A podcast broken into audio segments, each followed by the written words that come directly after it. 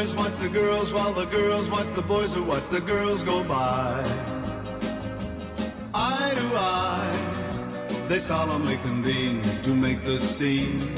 Which is the name of the game. Watch a guy, watch a dame on any street. Hola gentes y bienvenidos de nuevo a otra entrega más de Grandes Maricas de la Historia, el podcast que aún en plena cuesta de dinero hace lo posible por publicarse a pesar también del trancazo y el catarro y el dolor de garganta que tiene un servidor. La verdad es que la semana pasada fue un poco complicada y no tuve mucho tiempo, así que sí, vamos con retraso, pero lo importante es estar aquí y sobre todo que estéis por aquí también vosotros.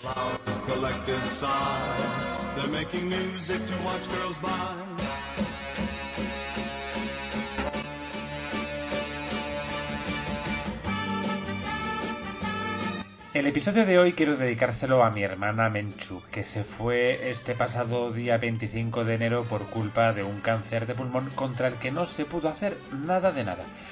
Mi hermana siempre fue un espíritu libre que hizo lo que le dio la gana. Era muy cabezona, siempre dentro de sus posibilidades, claro. Y el primer recuerdo que tengo de ella tiene que ver de alguna manera con mi despertar a lo que yo acabaría siendo, o sea, maricón perdido.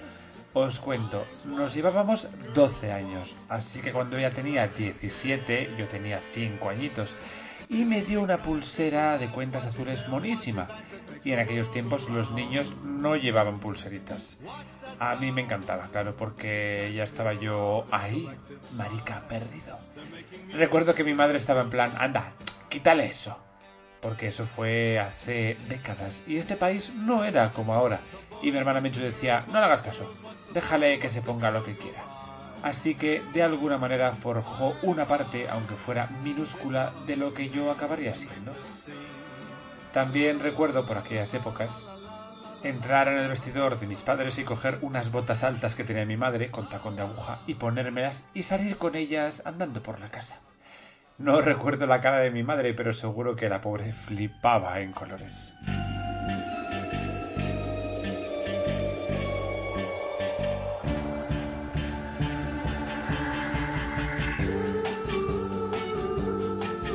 Bueno, pues nada más quería hablaros un poquito de mi hermana para dedicarle este episodio y despedirme de ella, porque en sus últimos días en el hospital tenía mi libro de grandes maricas de la historia en su mesilla para que todo el mundo lo viera.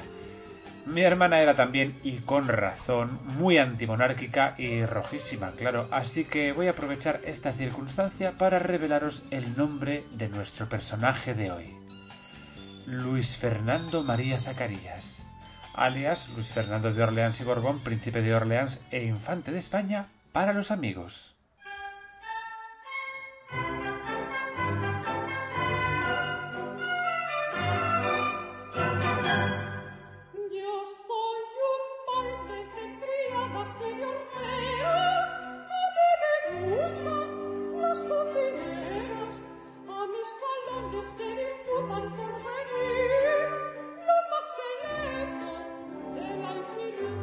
Pues sí, queridos, como podéis escuchar, hoy toca poner un poco de música de zarzuela, el género chico, que en realidad no se llama así, pero bueno, que para eso estamos a caballo entre la España del 19 y del 20, pero oye, y la alegría que da una buena zarzuela.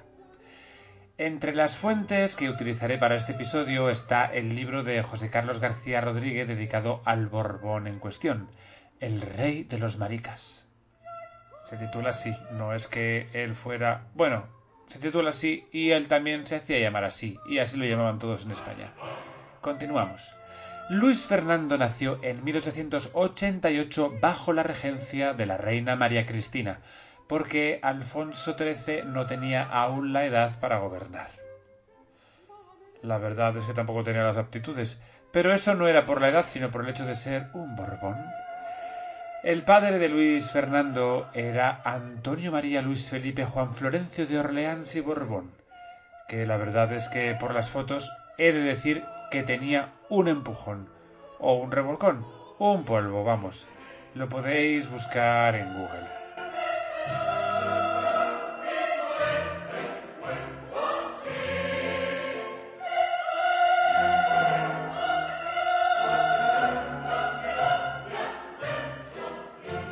Seguramente lo de ser medianamente guapo era porque, bueno, no tenía en sus genes tanta endogamia como sus familiares aquí en España, aunque bueno, como buen Borbón tampoco es que el muchacho diera para más.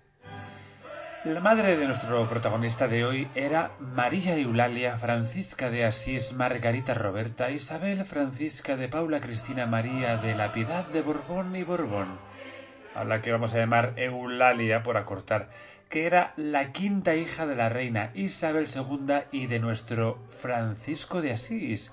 O sea, que no se sabe quién fue su padre, pero ya sabemos que de Paquito, desde luego, semilla no hubo en la concepción. Y por eso era guapa también, supongo. Por cierto, y para seguir esa tradición tan borbónica, tanto el padre Antonio como la madre Eulalia eran primos. Cero unidades de sorpresa.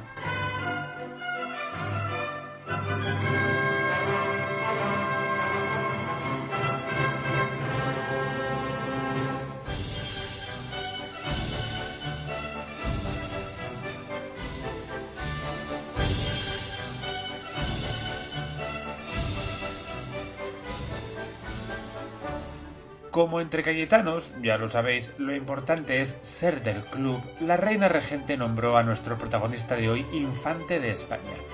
Así que todo muy sencillo, como podéis ver. La infancia de Luis Fernando fue un poco mierda porque su padre era un picachochos de cuidado y un dilapilador de la fortuna familiar y la madre no estaba muy contenta, que digamos, con el tema. La familia estuvo de un lado a otro, desde Estados Unidos y Cuba a Francia y Baviera, y Luis Fernando y su hermano acabaron recibiendo formación académica en Inglaterra en el Beaumont College, el colegio católico más prestigioso de Inglaterra. En el año 1900 los padres se divorcian, con todo el escándalo que aquello suponía, claro y los niños vuelven a España en 1904. Luis Fernando, nuestro amiguito de hoy, en el centro de la disputa por la custodia por parte de los padres, se encontraba como en casa con su tía Paz, que estaba casada con el príncipe de Baviera, y que decía esto sobre nuestro protagonista de hoy. Luis era todo corazón y se entendía, por lo tanto, divinamente con mi madre, su abuela, me parece estar oyéndole cómo le decía. En unos días que estábamos todos juntos en París. Abuelita, hoy tenemos un festín. Y era porque él, todavía pequeño, para ir al teatro, se quedaba solo con ella cuando íbamos nosotros. A todo esto, que Luis Fernando no podía ver a su padre ni en pintura, porque sabía cómo era, lo que os he comentado antes de picachochos y dilapilador de fortunas hay una carta a su madre Eulalia desde Inglaterra que dice así. Querida madre, te escribo para pedirte consejo. Como sabes, papá no nos dio nada cuando le vimos en las últimas vacaciones. Solo nos dio cinco libras para el año nuevo y se fue. Yo pensaba seguir odiándole. Pues entonces él me odiaría tanto que querría entregarme a ti. Tú sabes que cuando yo era niño de tres años y tú aún no sabías el hombre horrible que papá era, yo ya entonces yo no le quería, pues pensaba que era más un oso que un hombre, más una bestia, un bruto. Nunca querido bien a papá, nunca, y nunca lo haré si él sigue así. Con profundo amor de tu amante hijo Luis Fernando.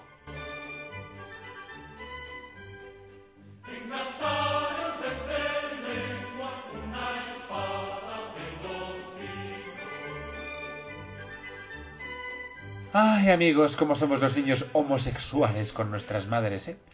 Bueno, al menos algunos. Pero continúo. Para más colmo, Luis Fernando, y esto sí que es cosa de Borbones, como le pasaba a su abuelo Paquito, aunque no fuera su abuelo, Luis Fernando tenía una malformación en su genitalia que le impedía mear de pie, básicamente. Y tuvo que sufrir varias intervenciones quirúrgicas hasta que, por fin, en 1908, la cosa se arregló pero claro, ya se había quedado con la cosa de ser un niño delicado y enfermizo, y que además resultó tener maneras refinadas y atildadas. Vamos, la manera de la época de llamar mariquita a un aristócrata sin decirlo directamente.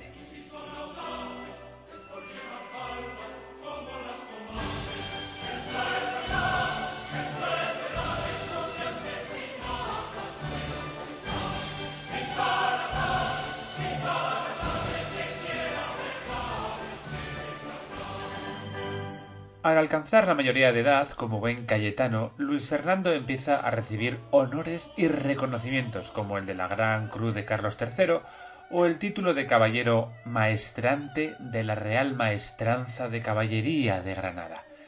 En 1911, Luis Fernando estudia en la Universidad de Heidelberg, donde había estudiado, por cierto, nuestro Magnus Hirschfeld, y allí ya empieza a tener sus primeros devaneos sexuales e ideas que poco tenían que ver con la aristocracia, como, como ser actor.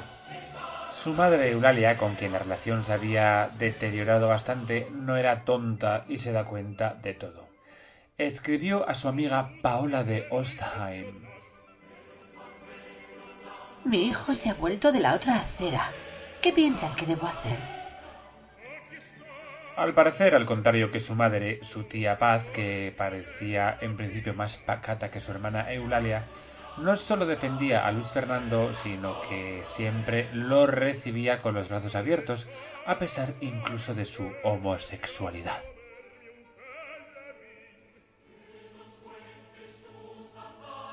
Luis Fernando acabaría firmando un contrato con una compañía teatral para hacer una gira por América. A su madre casi le da un pampurrio.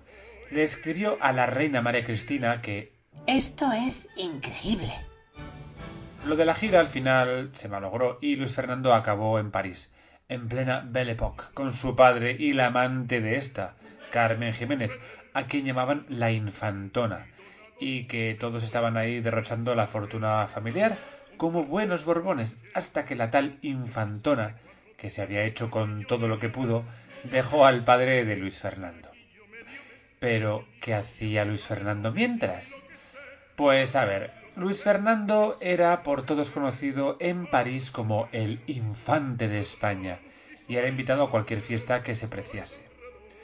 Elizabeth de Gramont, conocida como la Duquesa Roja por obvias razones, nos habla en sus memorias de las fiestas a la que asistía Luis Fernando en compañía de su amante Antonio de Vasconcelos, un portugués guapísimo, y de otro de sus favoritos, el argentino José María Soto.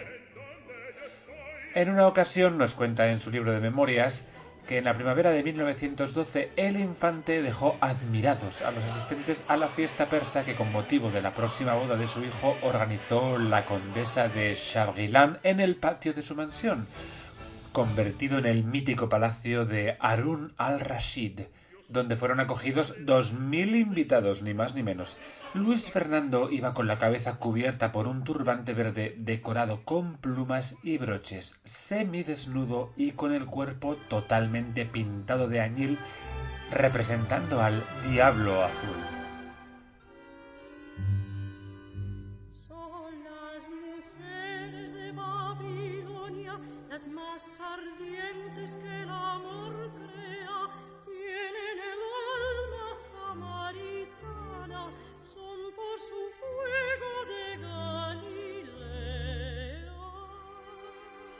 Pero, ¿qué sabemos de los devaneos sexuales de Luis Fernando?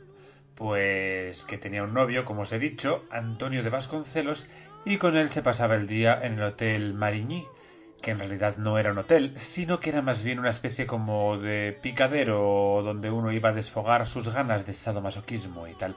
Básicamente era un burdel para homosexuales, desde 1917, en el que hasta los muebles los había donado el mismísimo Marcel Proust. O sea, que ya tenemos a otro gran marica de la historia. Estaba este Hotel Marigny en el número 11 de la Rue de l'Arcade y sigue estando ahí hoy en día, pero como hotel de verdad.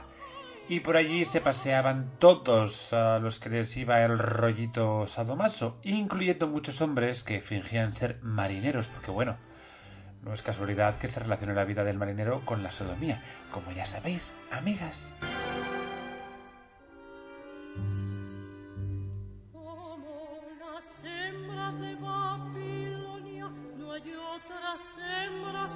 sitio y todo lo que ocurría en él era un escándalo por todos conocido. Y entre los conocidos estaba Luis Fernando, porque al parecer, según testimonios de la época, con algún marinero se le fue la mano en estas cosas de El Sado. sus cuerpos bellos, dando en sus giros Luis Fernando había aprendido de su padre lo peor y no miraba en gastos para satisfacer sus pulsiones, que no solo eran sexuales, sino que también eran el alcohol y las drogas. En su casa montaba unas fiestecitas muy dignas de su estirpe borbónica, pasada y futura. Y cuando no había una orgía, había algún otro sonado escándalo que llevó a los vecinos a denunciarle a las autoridades en más de una ocasión. A Luis Fernando la verdad es que se la pelaba bastante, porque ya sabéis cómo son los cayetanos con las autoridades y cómo son muchas veces las autoridades con los cayetanos. Lo más que llegaba a decir Luis Fernando era Es mi derecho. Yo no he hecho mal a nadie. ¿Dónde vas con mantón de Manila? ¿Dónde vas con vestido chiné?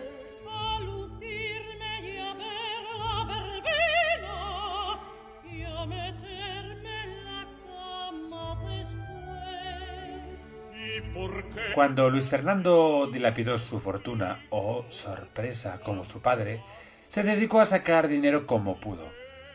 Al principio, como era famosísimo y todo el mundo quería que estuviera en sus fiestas, cobraba a los anfitriones de las fiestas por por su propia presencia.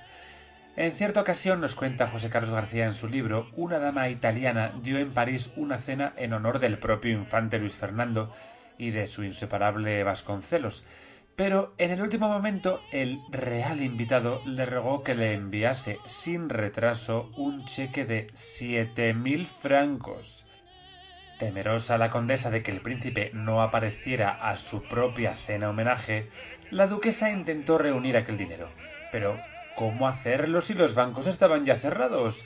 Pues pidió prestado dinero al personal del servicio y pudo reunir en total unos 3.500 francos que envió rápidamente a don Luis y ahí se quedó ella, esperando. Llegada la hora de la cena, todos los invitados ya estaban presentes, a excepción del infante, exacto. Cuando llamaron a la puerta, la duquesa estaba presa del nerviosismo. Entonces un lacayo anunció no a don Luis, sino a su amigo Vasconcelos, quien, inclinándose hacia la mano de la dama, murmuró Como usted envió la mitad del dinero solicitado, vine solo.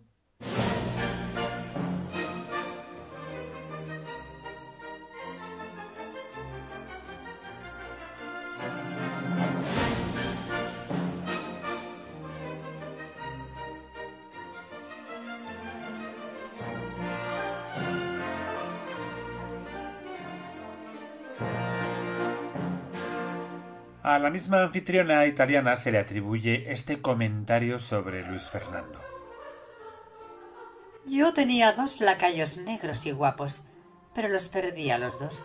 Uno de ellos se lo llevó la tuberculosis. El otro, el infante de España.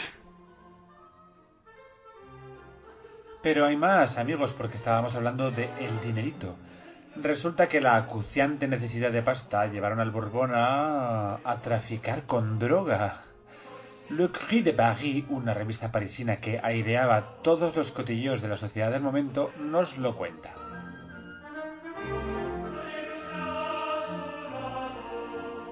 Don Luis realizaba en efecto frecuentes viajes a Italia en los automóviles de la marquesa.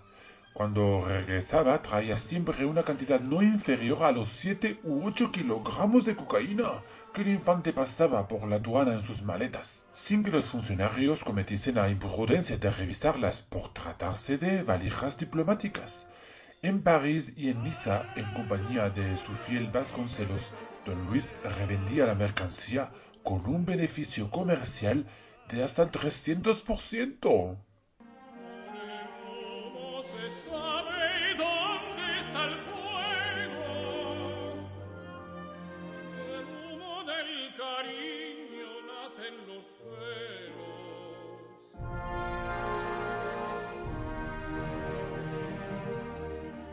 Continúa en su libro José Carlos García que la policía encontró unos paquetes con cocaína en el interior del coche que Luis Fernando había dejado en el castillo de Chaumont, con objeto de que se lo revisara el mecánico de la princesa Boroli. Pero de nuevo la intervención del embajador José María Quiñones de León, siempre pendiente de que las actividades de don Luis no salpicasen a la monarquía española, lograría tapar el escándalo como hizo en otras numerosísimas ocasiones. Un testimonio determinante acerca de la adicción de Luis Fernando a las drogas es el que nos proporciona la condesa Paola de Ostheim en su libro de memorias. El año pasado me encontraba una noche en un teatro de París cuando trajo mi atención un hombre de aspecto extraño que ocupaba un palco junto al mío. Aquel hombre rubio, delgado y con un rostro tan arrugado que parecía una momia, estaba sentado junto a dos damas de cierta edad, ataviadas de un modo excesivamente rico y ostentoso. Sin embargo, no fueron estas damas ni la obra de teatro, sino el mismo hombre quien despertó mi curiosidad. Se tocaba la cara con las manos sin cesar de una manera compulsiva, pasando de un dedo a otro y de una mano a otra. Alguien que se encontraba junto a mí susurró al oído cocaína. De pronto reconocí a aquel hombre. Se trataba del príncipe Luis Fernando, infante de España. No se puede dar un paso por las calles de Madrid sin que alguna te detenga para contarte alguna cosa que te importa tanto así. Y lo malo es que después, cuando libre te dejó, no se puede dar un paso sin oír a los moscones que uno lleva alrededor. Por.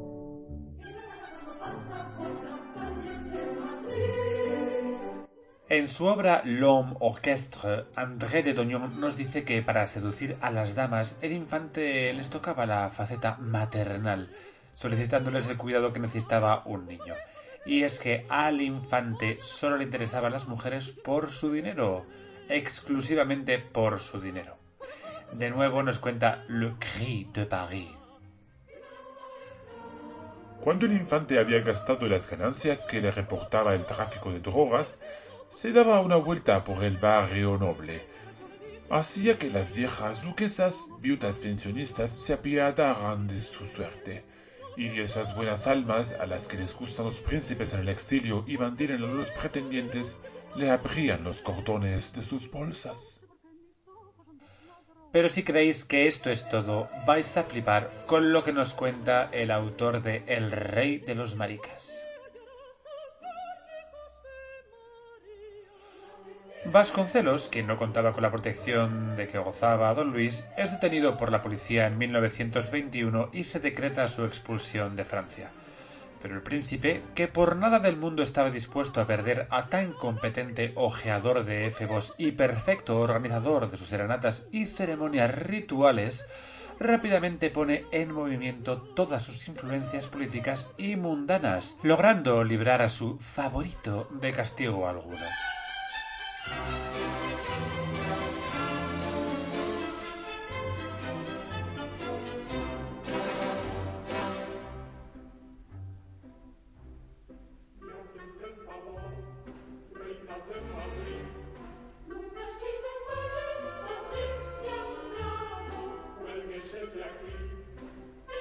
Aquella prolongada situación de impunidad acabaría con un grave suceso ante el que las autoridades francesas no podían de ningún modo continuar con la permisividad y la excesiva tolerancia que hasta entonces habían dispensado al infante Luis Fernando. Ramón de Alderete, quien fuera durante veinte años secretario particular del infante Jaime de Borbón y Battenberg, segundo de los hijos de Alfonso XIII, cuenta en su libro Les Bourbons que j'ai connus que Luis Fernando y Vasconcelos, durante una de sus rondas nocturnas por los bajos fondos de París, habían contactado con un joven marinero. Invitado al domicilio del infante, aquel joven falleció por causas que Alderete no aclara. El periodista nos cuenta en el relato de aquel desgraciado hecho que el infante y Vasconcelos, en un intento por deshacerse del cadáver, lo cubren con una manta y lo colocan en el asiento trasero del automóvil del príncipe. Pretendían ingenuamente que, en virtud del privilegio de extraterritorialidad, las embajadas de España o Portugal pudieran hacerse cargo del cuerpo del infortunado marinero. ¿Os imagináis cómo pudo ser la escenita? En plan, no, no, no, eh, este cuerpo, bueno, este cadáver está en mi coche y este coche no es francés, eh, es territorio español, bueno, o portugués, eh, bueno, así que no se puede tocar, y lo vamos a llevar a la embajada de nuestro país. En fin, absolutamente surreal, pero bueno, ¿qué vamos a esperar eh, de un Borbón? Pues eso.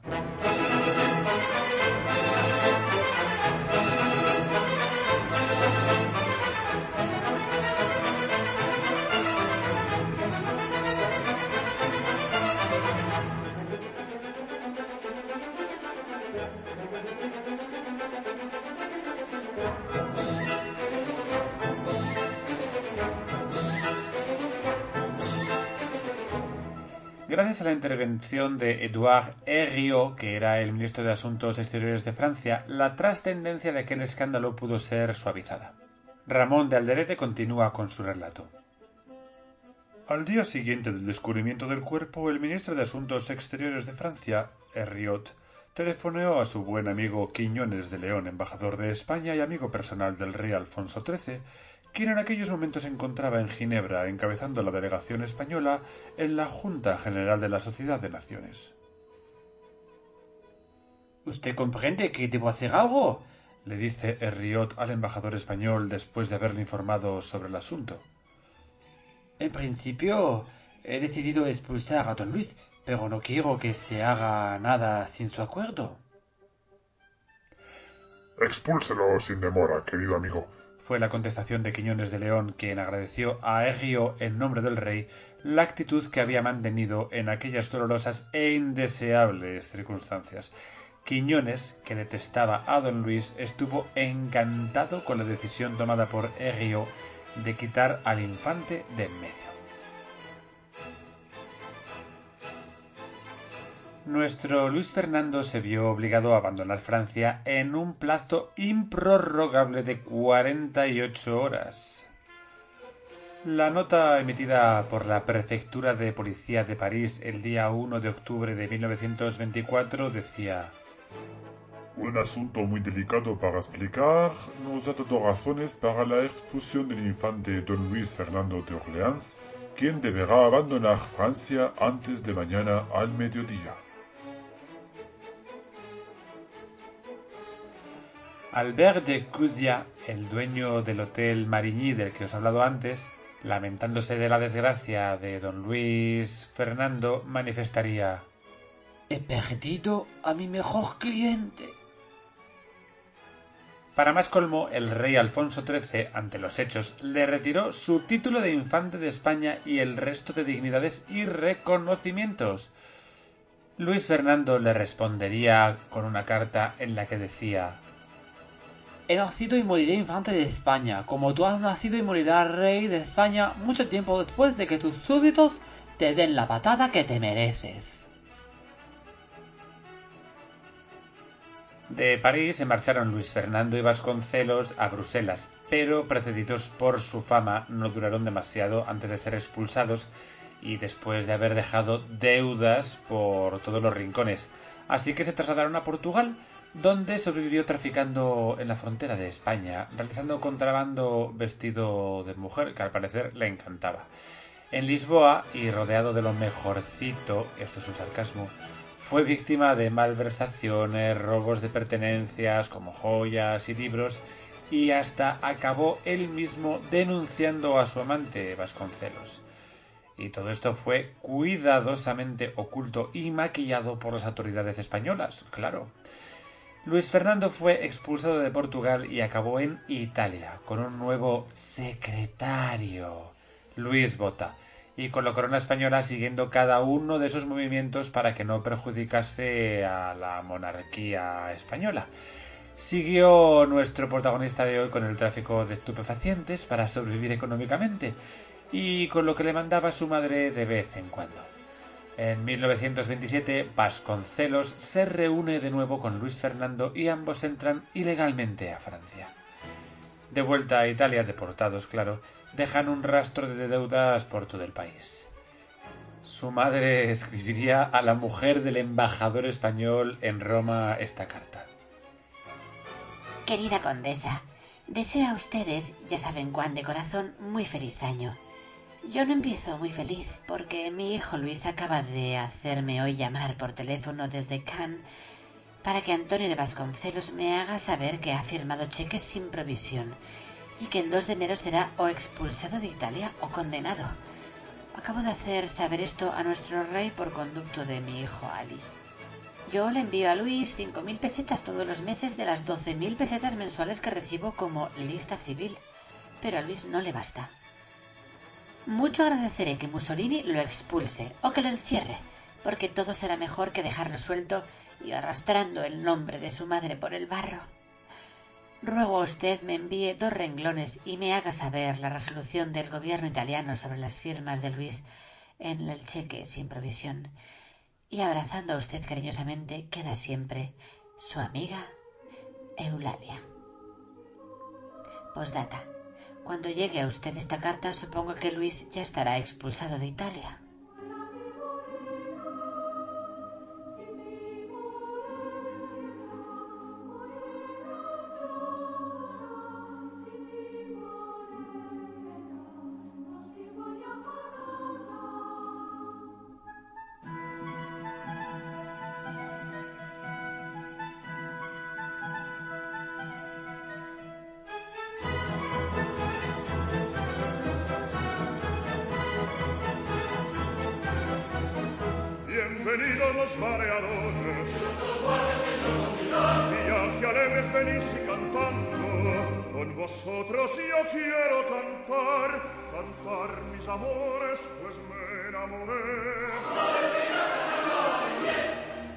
Seguir con la vida de Luis Fernando durante aún 15 años más de su vida, pero creo que sería hacer leña del árbol caído, sinceramente, y para darle cera a los Borbones no le voy a quitar el puesto a mi admiradísima Nieves con Costrina, la verdad.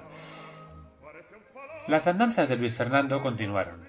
Se intentó casar con la ex esposa de un magnate del acero norteamericano, pero como no había dote, o sea, dinerito por parte de ella, él, tan noble, se negó a seguir adelante. Un año más tarde, en 1930, se casaría con eh, Marie-Constance Charlotte, una rica heredera de 72 años. Luis tenía, adivinad, 41. La familia de ella intentó impedir el matrimonio, sin éxito. Luis dilapidó, como no, la fortuna de su esposa y luego la abandonó. Cinco años más tarde, detenido por la policía antivicio y conocido por todos por su homosexualidad, Luis volvería a ser expulsado de Francia, donde volvería para formar parte de la resistencia francesa contra los nazis. Bueno, algo que hizo bien. Luis acabaría sus días en París, víctima de un cáncer testicular en 1945, y allí en París fue enterrado en la iglesia del Cœur Immaculé de Marie.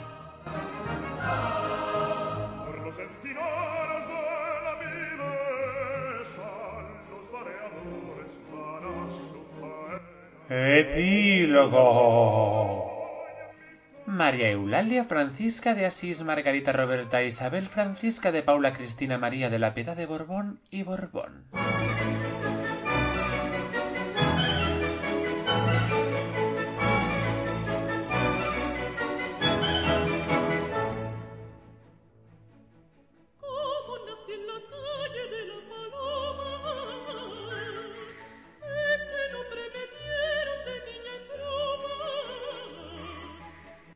No le voy a dedicar el epílogo a la madre de Luis Fernando?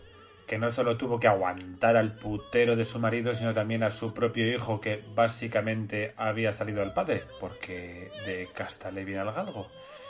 No me quiero enrollar demasiado porque mirad el reloj, amigas, que llevamos de cháchara ya ni sé.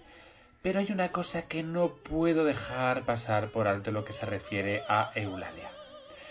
Como sabéis, además de hija de Isabel II, era tía del rey Alfonso XIII.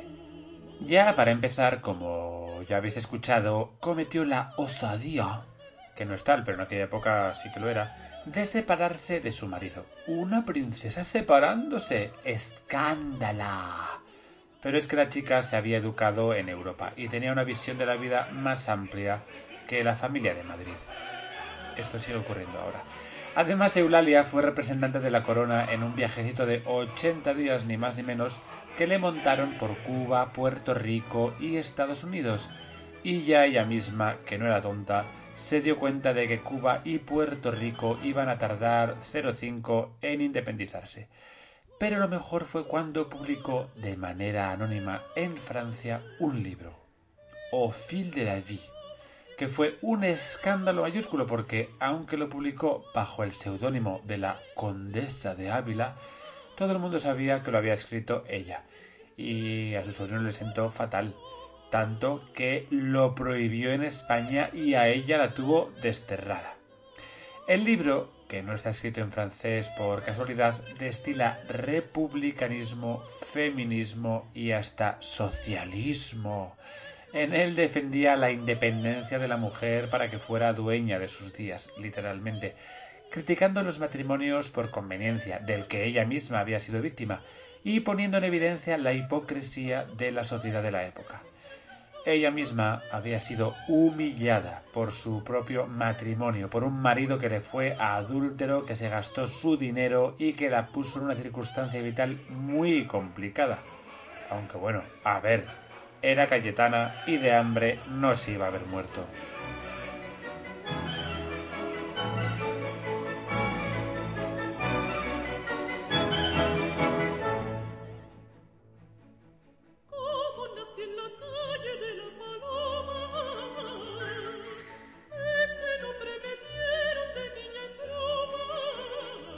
Este libro, del que os voy a seguir hablando ahora un poquito, no fue el único libro que escribió, porque la tía era un cerebrito. Aunque oficialmente era hija de Isabel II y Francisco de Asís, se nota que su madre lo concibió con otro que no era Francisco de Asís ni era Borbón, y así la chica salió limpia de endogamias de los Borbones, que siempre tienden a afectar a la capacidad intelectual de la familia.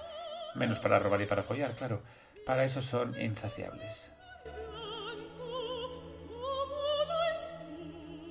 Como os decía, Au fil de la vie fue un escándalo porque en su obra comparaba Madame Bovary con la regenta.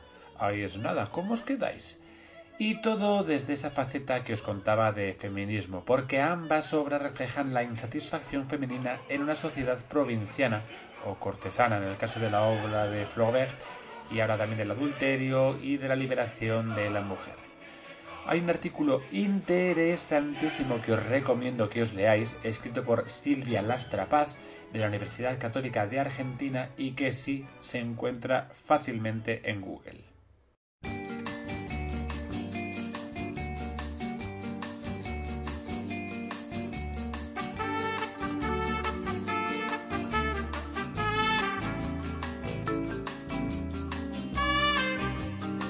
Y sin más amigos, os dejo por hoy.